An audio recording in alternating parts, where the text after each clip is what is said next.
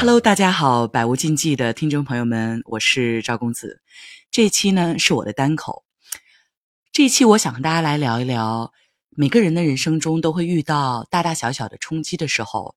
嗯，比如说像从二零二零年开始的这三年，非常重要的还在进程中的新冠疫情，它所影响到我们所有人生活的方方面面。那么当这样级别的巨大的宏观事件，像是一个冲击发生在我们生活的各个面向的时候，一个年轻人可以做怎样的思考和分析？自我思考，从而你能够确保你自己的每一天。你的重要的决策，呃，让你的生活能够有呃朝着你想去的方向上去。所以今天呢，我想来跟大家分享两个这样的思维模型。那么我是在二零二零年的年底回到国内来，趁着在国内呢，每个季度我一般会有五六周在出差，嗯，另外呢，会有两三周就回到山西临汾、平阳，我的家乡。此刻呢，这期节目也正是录在临汾的汾河畔。呃，在我的不远处呢，呃，现在这个时节，其实从西伯利亚来的天鹅和灰鹤，它们已经回到了这里的湿地，非常的美。今天下午我结束工作以后，呃，沿河的一场散步，呃，突然我面向西侧。呃，是孤舍山，吕梁山脉最南侧的孤舍山。孤舍山夕阳下沉的那个方向呢，突然间，呃，金光大作，霞光满天，天门大开的感觉。所以此刻我正在这样一个非常美好的地方。同时呢，呃，临汾它是中国的一个四线城市，所以在我从美国回到国内来，连续生活了。已经一年多以来呢，呃，能够每一次在家乡，呃，work from home 的这些，能既能够工作，也能够阅读，也能够进入很深的安静的长思索中，我呢就能够有机会去进行一些关于个人选择的梳理。那么，当然，作为一个科技的创业者，我的个人选择很多时候我需要回答这些问题，比如说。我的公司的业务是不是正走在短期和长期都正确的方向上？我们的产品是不是呃是我们真正应该做的事情？我们的策略是不是正确的？呃，包括个人生活其他的方方面面，我需要回答这些问题。尤其是从二零二零年以来，比如说呃团队的差旅，比如说上下游的合作、供应链的稳定性等等，所有的这些。宏观环境的冲冲击所带给业务和个人生活的方方面面，我都需要去考虑，呃，来回答我是否正在做着长期最优的选择。那么我是如何来回答这个问题的呢？嗯，今天呢，我就想用我自己会用的，呃，可以说是呃两份呃不同，但同时他们的内在呢又互相呼应，呃，能够。去共同来帮助我，呃，揭示我生活里的答案的这样两种思维模式、思维模型 （mental models）。一种呢，可能是呃基于很多的呃西方的个人发展理论，呃，所以呢，我们暂且叫它是西式的。那么另外一种呢，呃，我今天的这个分享中呢，也呃暂且叫它是传统传统文化里的中式的思维模式，嗯。那我想先来聊西式的思考方式。熟悉我的朋友呢，知道我自己是一个呃很喜欢写作输出，以写作来进行长思考，从而呃有大量的工作笔记、思考笔记来进行复杂问题的逐层探索和思考的人。那么呃，除了写作之外呢，事实上脑图也是一个我对我来说非常重要的工具。那么呃，在今年初呢，也是在家的一次时候，我做了这样的一番梳理。我在问：既然过去的这一年对于呃对于青壮年的我来讲，呃，是我过去这十五年以来第一次连续在中国生活超过一年以上。因为过去十五年我的生活的主要地是在美国，呃，纽约和加州两个地方。啊，好，那么作为一个科技创业者，在中国连续生活超过一年以上，甚至。一定程度上，在可以预见的接下来的未来，还将以中国作为主要生活地的话，那么对于我来说，这意味着什么？呃，我是来这样来问以下这些问题的。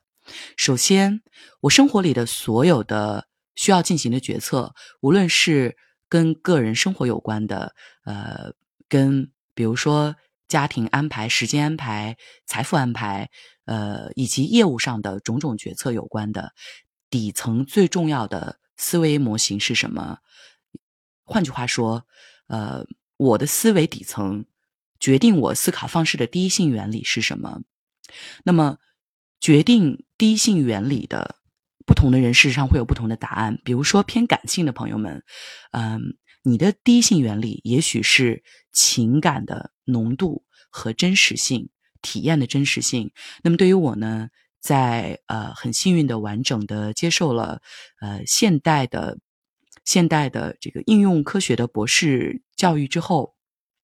我的第一性原理的构成它是数学的和物理的。那么什么意思呢？就是对任何事情，无论是个人的还是工作上的，对任何事情的剖析，我都非常的在乎。我需要要求自己。我会自我要求要能够看到事物的数学和物理的本质。那么数学的方面呢，就是最优解是什么，或者它的极限解是什么，最好和最坏的情况，极限条件意味着什么？同时，这个事情它的穿透一切要素之后，最终极的结构几何的结构是什么？那么另外。物理的本质就是这个事情所有相关要素的边界是什么？它的效率，物理世界所决定的边界所内涵的效率又是怎么样的？那么这两件事情呢，也就是数学和物理作为第一性原理的思考方式，他们会决定着我的工作构成。是我非常的在乎关于事物的真实的信息，以及关于事物。本身与它有关的要素的网络的机械的这些嗯这些要素之间的关系，我举一个例子吧。比如说啊，比如说，也许一些听众朋友们，你在生活中遇到嗯，比如说一个工作有关的决策啊，你你现在呢，公司有两个产品哈，A 和 B，呃，A 产品呢是呃面向消费者的 To C 的，B 产品呢是面向。呃，面向商业应用的是 to B 的。那么现在呢，你有这样一个机会，要选择去哪个组工作，所以呢，你开始要去做这样的一个选择。那么偏感性的朋友们很有可能会进行对市场和产品相关的，以及这个团队上还会有哪些人一起来协作的一个自我感知。啊，那么对于我以数学和物理作为第一性原理，我最在乎的，嗯，最在乎的信息条件呢？我就会去呃追问，那么两个不同的产品，它们所分别代表的相关要素的极极限情况是什么？嗯，比如说要素的量有多少，要素的结构是什么，要素本身它们的边界是什么，以及它们内在的效率是怎样的？那么这些问题呢，才能够帮助我去回答我要去做决策的时候呃需要的信息。那同时呃，其实。物理作为第一性原理的呃人呢，因为物理是原子级的底层哈，那么原子构成分子啊，那么在分子的级别呢，事实上就已经进入了以化学作为第一性原理的思考的范畴。那么呃，不同的分子在一起又可以形成，比如说呃不同的生命呃。呃，无论是哪个级别的呃这个生命体哈，无论是单细胞的生物，还是更复杂的，比如说人类本身，那么那么生物作为第一性原理的思考呢，可能很多时候就会关注到，呃，要比物理和化学作为第一性原理思考，呃，更宏观一些的视角。那同样，比如说在乎呃人的效能的人，可能事实上你在第一性原理上是进入了医学的范畴。好，那么当我在自我剖析。我的思考方式的底层第一性原理，我最在乎的是哪些方面的时候，我去梳理我的教育经历。那么我的教育经历中决定了我是一个以数学的极限思维、几何里的结构思维以及物理的边界思维来进行思考的人。那么我自己呢，就能够知道这样的第一性原理，它会决策我的信仰基石和价值观。呃，是这样子的。Technology empowers humanity，技术赋能人类，也就是我把我的思考基于数学和物理的原理，那么我的个人价值观就很自然的会是一个技术功能主义的人。我再来用英文和中文来讲一遍我的个人价值观。如果用一句话来描述的话是什么？Technology empowers individual humanity。Technology empowers humanity，技术赋能人类。那么赋能了人的什么呢？啊，individual freedom，就是个人的选择能力。嗯，因为技术本身能够提高物理世界的能源的使用效率，那么同样呢，能够通过比如说算法的改善等等，呃，能够在数学上提供更多的优化解，从而。让我们现存的生产力得到提高，各个方面哈，社会的各个方面的生产力。那么生产力提高以后呢，能够促进生产关系的改善，从而在所有的这些生产关系中去参与工作、参与协作的各种行业的不同的人，就都能够。更多的获益，所以呢，这就是一个从数学和物理为第一性原理的人，嗯，就很自然的会成为一个对技术带来的正面积极力量一个非常坚定的呃相信者。那么这种相信呢，并不是说技术凡是技术的就是好的，本质上会能够客观的认知技术的两面性。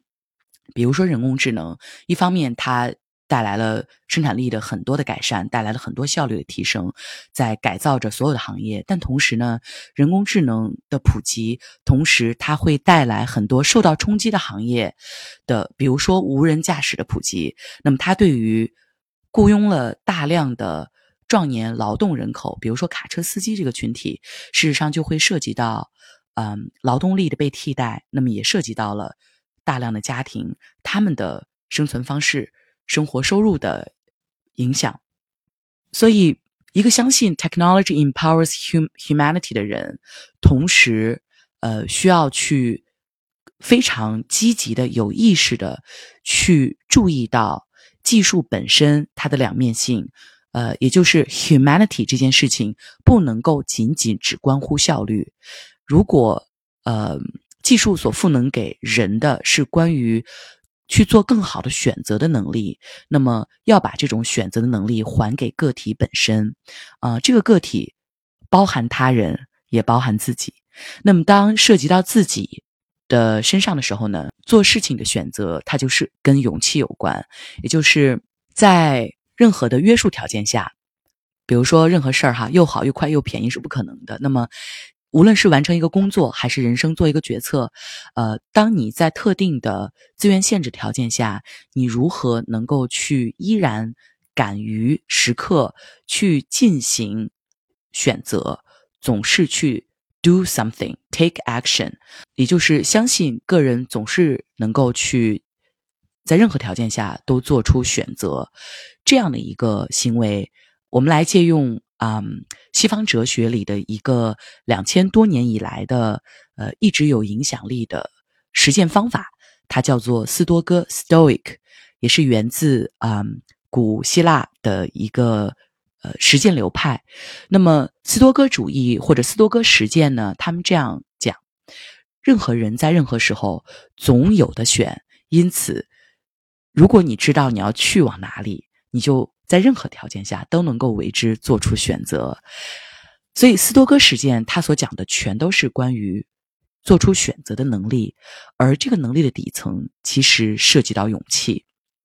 那么再回到我刚才在讲的，当我梳理完自己的第一性原理的核心是由数学的思维和物理的思维构成，那么我很自然的就能够回答我的个人价值观或者我的信仰基石是什么？它是信仰科技或者技术进步所能带来的力量。这个力量呢，是赋予给个人，包括我自己，更多的选择的能力。但同时呢，呃，选择了去相信技术的能力，不代表就否定了人的另外一方面，而是要记得。人恰恰是技术发展的目的，也是技术服务的目的。人是核心，是人本的。人是核心的时候呢，就会更加的坚信，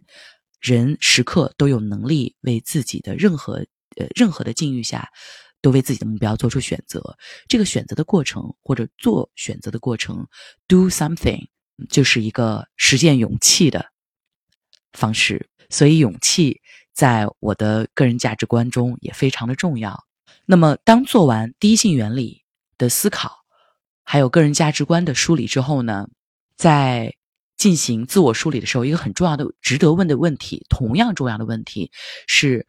什么是我个人可以去最好的实践我的个人价值观的理想环境？也就是去问关于当特定的冲击或者是宏观环境发生变化的时候，自己是否还处在能够去最呃实现个人的巅峰绩效的理想环境中。我自己作为一个科技的创业者，去发挥或者实现我的个人巅峰绩效或者是优化的表现，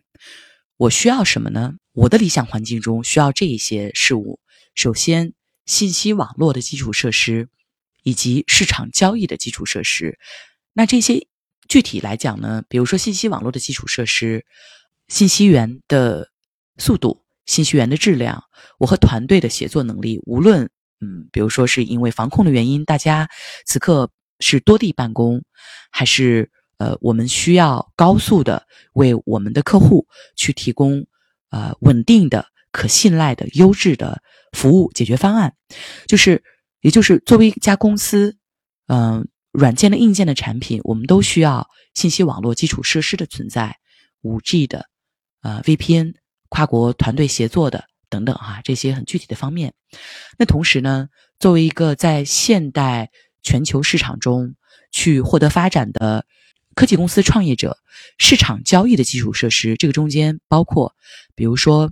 知识产权被保护的方法、银行账户的设立、外汇的换汇等等这些方面。也需要存在，就是无论我们团队人此刻人在何处，呃，我们想去服务国外的客户，那么或者是任何国家的客户，信息网络的基础设施、市场交易基础设施是否都存在？只要存在，就意味着此刻它就是一个工作的理想环境。那么另外，当然还包括啊各个行业的有关的基石哈，比如说物资的交通啊，呃。工作的需所需要的餐饮哈，比如说我需要咖啡，我需要好的茶，我需要好的奶酪等等。那么这些物资是不是也能够存在？所以当我呃在问，那我是否呃，比如说在中国连续生活这一年多以来，无论是在西安或者北京，呃，同事所在地，或者是呃深圳。呃，我们呃这个新业务的同事以及很多的上游企业呃工厂所在地，那么在这些城市，甚至或者是在我的家乡临汾这样的一个经济上的四线城市所在地的时候，这些环境是否是和纽约还有加州硅谷一样的能够获得最佳表现的理想环境呢？我必须要非常客观的来讲，所有的刚才提到的这些理想环境的要素。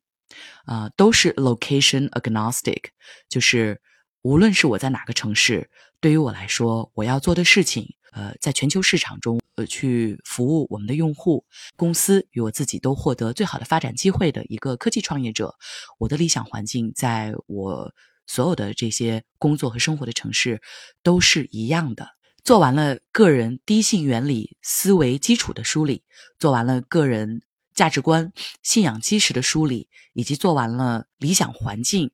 呃里的各种要素是否都满足的梳理之后呢，我们就可以用一个西式的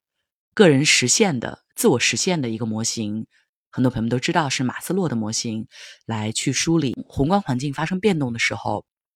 我们自己是否依然是能够在去获得个人最佳表现的生活环境里？那还是以我自己为例，无论我是在纽约还是在加州，或者在北京还是在深圳或者临汾，嗯，无论是二零二零年以前还是呃二零二一、二零二二，那么在马斯洛模型的最底层，比如说吃饱穿暖。啊，食物健康等等，呃，那首先我当然要讲，我知道，呃，自己呢是非常幸运的一个人，呃，在二零二二的今天，在吃饱穿暖的方面啊，食物，呃，健康的习惯等等，比如说我的健身习惯，啊，我喜欢的呃这些啊不同的东西哈，无论是好吃的酸奶，还是蓝莓，还是萝卜，啊，这些条件都是可以满足的，呃，而且也有我喜欢的。呃，比如说长散步、进行思考的这个环境，非常棒的山和水，能够去滑桨板、能够打球的地方。那么不同的城市，呃，中国、美国对于我来说其实是一样的，嗯，文体资源一样的优质。比如说临汾的博物馆和纽约的博物馆，那么临汾很多的馆藏，甚至是展陈的这个呃方式和质量。呃，与在纽约的大都会博物馆，比如在中国的青铜器方面，那么临汾的馆藏一定比大都会博物馆还要更加的世界一流。那么继续沿着马斯洛模型向上走，当一个个人，嗯，吃饱穿暖，个人的发展的居住环境、文体设施也都同样的安全且满足的时候，那么继续向上走，创作是否？在一个持续的被激发的状态，审美是否在一个可以保持高水平的状态？那么我刚才用博物馆来举例，同样，当好的信息网络的基础设施存在，那么我获取每一天与全球的一流的同行，呃。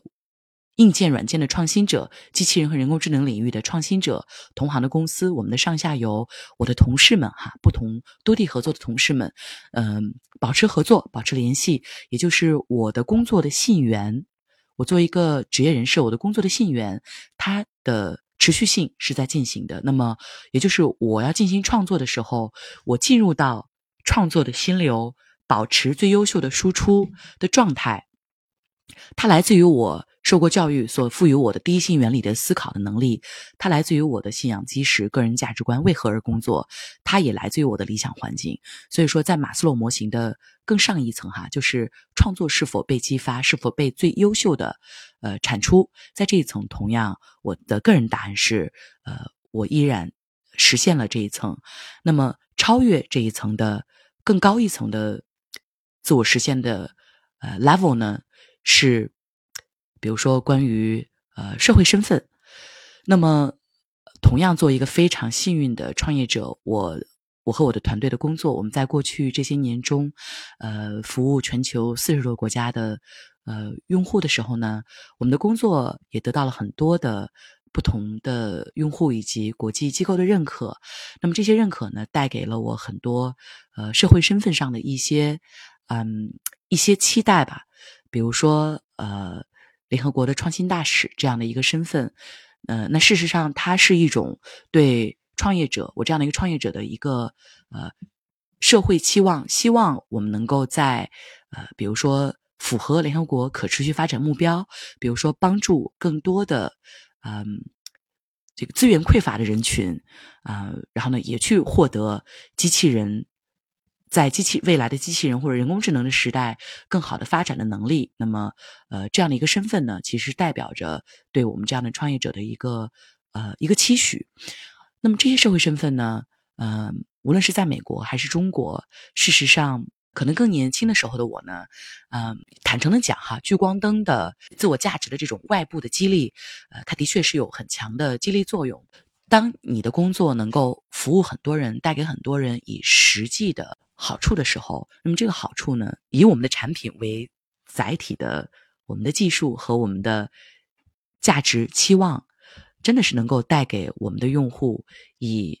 益处的时候，其实作为一个创业者，在更高层得到了自我实现，我的内在激励。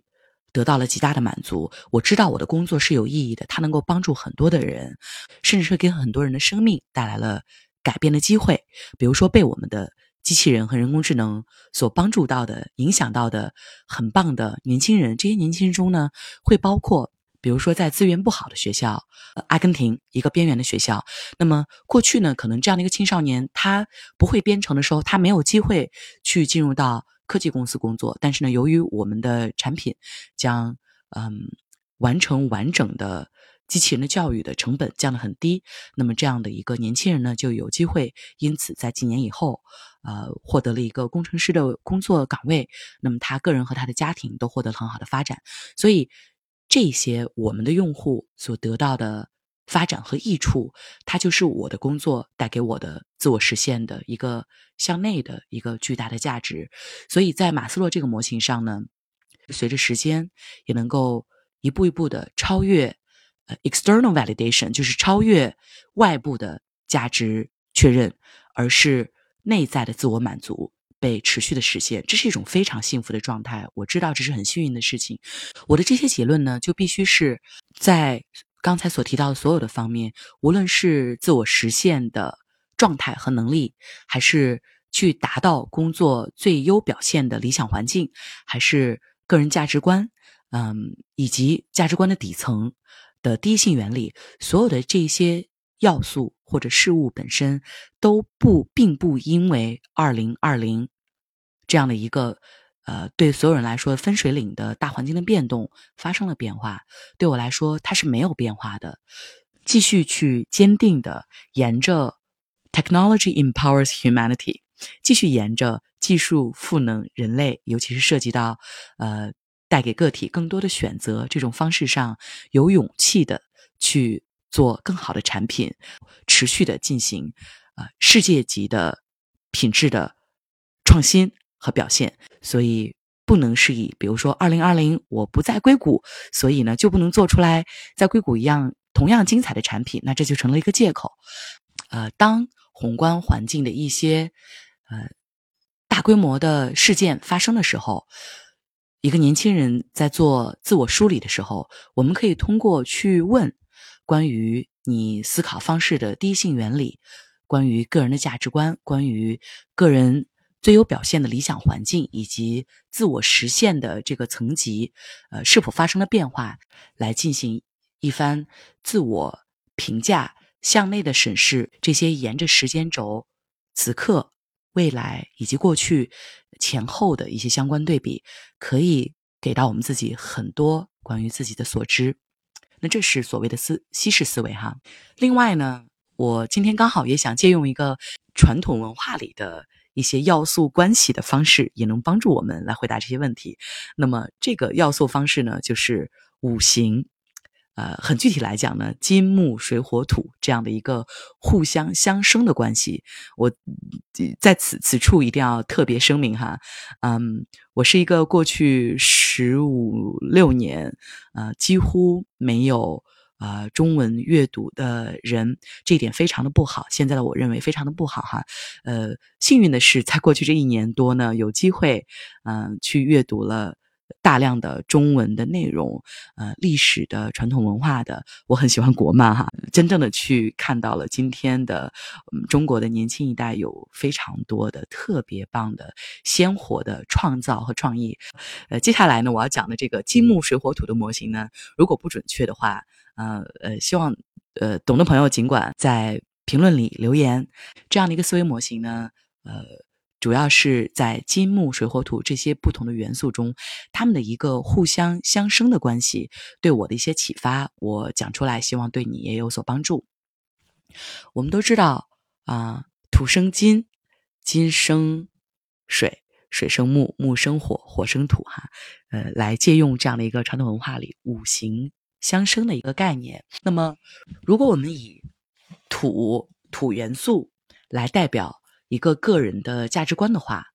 它就决定着我们每个人要去做什么样的工作，想通过哪些创造来实践个人价值观。这个逻辑你是同意我的吧？好，那就像是土生金的一个关系一样，个人价值观呢才能生出来。我们每个人用时间，或者是职业方向。或者是个人创作要去进行的一个作品感的表达，这个作品感哈，它不一定是文字的，不一定是形象音乐的，它可能比如说是代码，对吧？或者就是我们自己，无论你从事的是何种职业，它就是你的你的工作本身。所以说，个人价价值观，如果我们暂且用土元素来代替的话呢，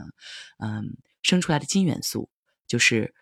作品感，作品感是来进行自己的自我表达的。金生水，作品感或者职业工作又能够促进什么的发生呢？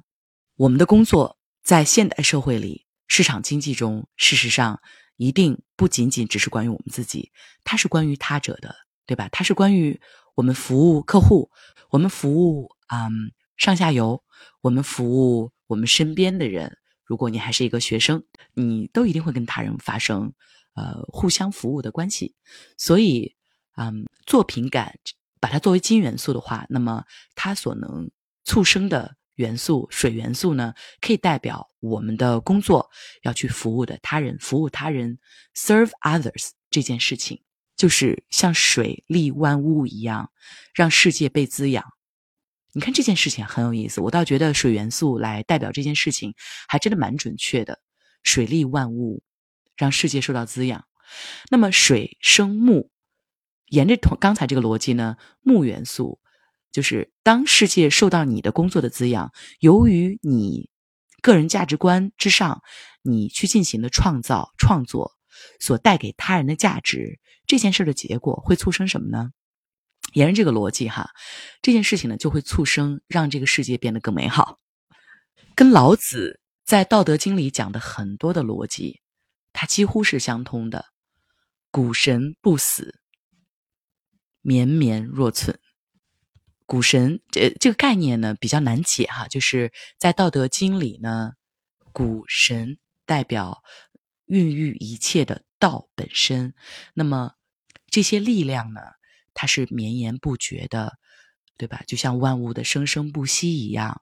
啊，所有的事情都受到了道本身的滋养。这个世界生生不息的状态，有生的状态，它就是美好的。我觉得这个时候呢，木元素还真的是，嗯。代表这样的一个逻辑节点也很准确。世界因为我们我们的工作带给他人的这个益处哈，变得更好了以后，那么我们自己会得到什么，对吧？木生活的关系的话，我们自己会得到什么？我们自己，我相信，就像是我前面提到那个西式的思维模型一样，它是一个自我实现的过程，对吧？我们比如说我们的衣食住行，也是由于家人和。他人的原因得到了最好的服务、最好的条件，我们的工作，呃，也受益于他人的支持。那么，我们的事业价值感得到了自我实现以后呢？这个时候，我们自己也是一个非常完整的、整个的个人发展的状态非常棒的一个个体。他就像是一团火一样，别人能够感受到这个人的内在的温度。这个人他是向外发射热量、发射能量的一个人，对吧？因为这个人他内在，当一个人的内在自我满足、自我实现的时候，他是一个有勇气的人，对不对？他是个有勇气的人，他自我实现了，他会不在乎他人的评价，他会不去积极于仅追求、仅积极于去追求所谓的外界评价。自我实现的人，他有力量、有温度，一定是。敢于为个人价值观所相信的那个方向，为这个世界带来新事物，可能会失败，对不对？作品感可能会失败，你想做的事情也许就没人喜欢，你的一款产品也许可能世界的反响并不像你想的那样，你的一个文艺创作表达，呃，也许一时间并没有被他人看被他人看见，所以你为这个世界带来的新事物，属于你的。个人表达的个人价值观方向的，他可能会失败，尤其是在大环境中会有大波动的时候，失败的概率也许会更大。但是，一个内在自我实现的，对吧？底层非常安全，而且自我实现比较充分的人，他会由于比如说家庭环境的教育所赋予你的所有的力量，哈，无论是让你吃饱穿暖，让你有安全的。工作环境安全的理想环境，还是你的教育所赋予你的进行低性原理的思考的能力。刚才我所讲的这样的一个金木水火土相生的五行相生的一个逻辑，就好像是把自己看作是火的话，对吧？我们自己的火的力量怎么样？然后呢，这个火的力量，它又能够去进一步的强化个人价值观，你敢于相信的方向。然后呢，更强的个人价值观，土的力量也能够是否能够促生出来自己的更强的一个职业能力、职业目标。然后这个职业目标，对吧？它最后产出的一定是利他的，是否更好的利他？所以。这样的一个传统五行的相生方式的梳理，也能够帮助一个人在面对或者面临大环境里发生大波动的时候，我们进行一番价值观和思考方式的自我梳理。啊，无论是传统文化里的金木水火土相生关系来进行的一个自我梳理，还是西式的思考方式。这种自我审视，在我人生的一些重要的关头，比如说我在呃大二大三的时候，因为那个时候的确也是幸运的有不同的发展机会，比如说是在呃这个顶级投行去工作，还是去美国最好的呃某个学校的某个方向去读博士，呃这样的场景，或者是在读书的中间，呃。有加入一个创意团队，作为一个联始联合创始人，加入一个创业公司的机会，我是否要去呃休学几年去创业？呃，包括在读完博士以后，我是回到大学去成为一个大学的老师那样一个呃 professor 的一个 career track，还是继续去做产品，甚至是在做一个创业者的时候，呃，在美国生活。和中国生活不同的长居地、不同的产品方向，所以及二零二零年以来很多这个大环境要素的变动，又意味着哪些变动？呃，我的这些底层的要素是否需要去重新梳理？所以，所有的这一些我自己的重大节点的梳理呢，我也会去找一个安静的呃几个小时大大白纸。啊，然后呢，彩色的笔，然后来进行这样的一个逐层梳理。那么我的答案呢是是非常清晰的。嗯，此刻二零二二年，嗯，深感幸运，就是我的身边有非常好的家人、朋友、事业的伙伴、团队。嗯，我非常的清楚，知道自己依然愿意为。Technology empowers humanity，技术赋能人类，赋能个体更好的选择这件事情，为他付出努力，为他去进行属于我自己的作品感的创新的工作，以及我的实现最佳工作效能的理想环境。任何的城市它都存在，个人实现在继续向前发展，所以，呃，是一个能够。去，即使依然面对大波动，呃，也愿意去选择服务他人，更好的服务他人的方向，呃，然后呢，去勇敢的进行新产品的创造。所以，所以这就是我的一个非常清晰的自我剖析以后的答案。如果你有具体的问题，或者是关于我今天的分享，呃，有你的相关的例子，也欢迎朋友们在我们的播客后面留言。期待跟大家的深入的交流，我是赵公子，谢谢你收听今天的这一期分享，感谢。